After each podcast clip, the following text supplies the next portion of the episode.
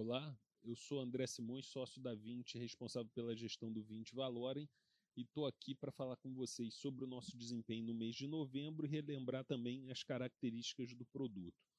O Valorem é um fundo multimercado institucional, juros e moeda, não alavanca, não opera crédito e não faz day trade.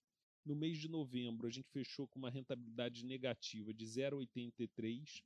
No ano, a gente ainda tem uma rentabilidade de 11,27%. É, esse movimento do mês de novembro ele foi muito influenciado por uma série de notícias negativas que foram divulgadas ao longo do mês. Eu destacaria é, a frustração com o leilão do pré-sal, os dados negativos de balança comercial e a revisão do conta corrente brasileiro. Isso fez com que o real é, fosse uma das moedas de pior desempenho é, ao longo do mês e um choque no preço da carne bovina. Né? Isso tudo fez com que o mercado fizesse uma revisão muito grande das expectativas de inflação de curto prazo.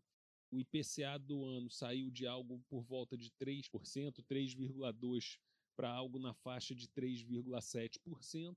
Como o mercado vinha num movimento de fechamento de taxa muito forte o mercado passou por um movimento de correção, mas as expectativas de inflação de médio e longo prazo continuam muito ancoradas.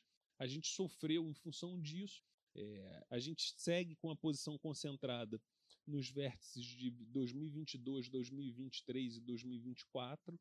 A gente olha para a curva e vê prêmio na curva, se na próxima reunião tiver uma Selic de 4,5% com IPCA de 3,5%, isso dá um juro real aí na faixa de 1%, enquanto nesses vértices de 2023 e 2024 a gente tem um juro real aí na faixa de 2%.